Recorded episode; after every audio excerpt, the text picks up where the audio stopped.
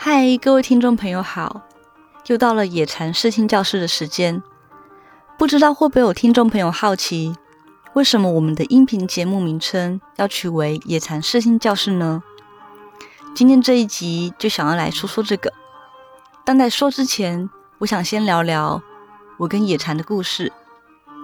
相信大家小学的时候十之八九都有饲养过蚕宝宝，因为小学的自然课本。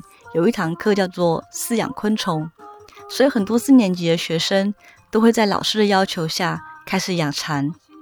相较于大家对于蚕只有一个学期的记忆，我的养蚕历史却一直延伸到国中二年级，历经好几代蚕的一生，直到有一年没注意到保存环境，让刚出生的蚁蚕被蚂蚁搬走了，这才结束了我的养蚕历史。所以美惠，我对于蚕宝宝有一种特殊的情感。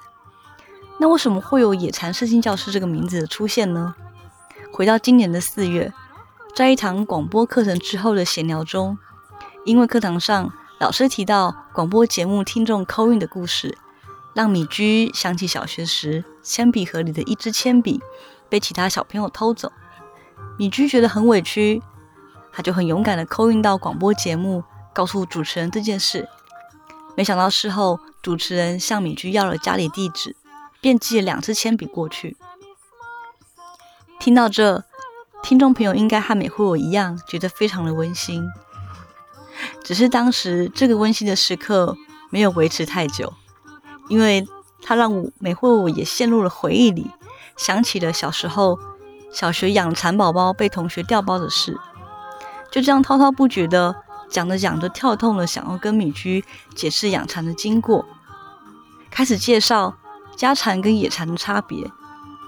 记得美惠，我当时还非常认真的拿出手机的照片想给他看，后来也不记得究竟是讲了什么话，发生了什么事，只记得两个人在大马路上像被戳中笑穴一样笑个不停，一直笑到肚子很疼。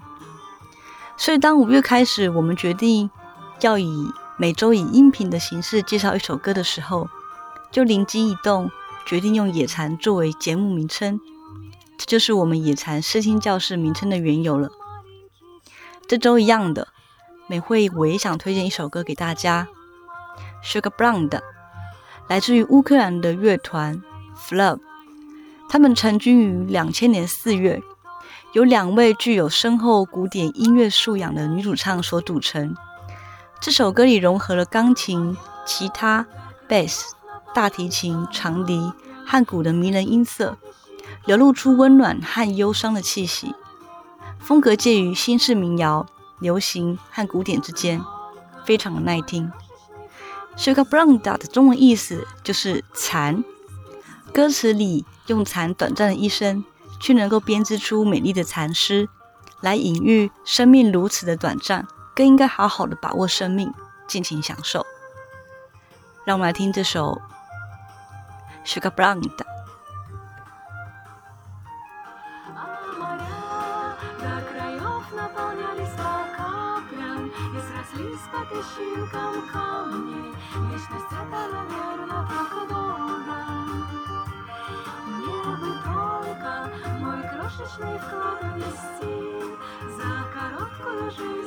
ます。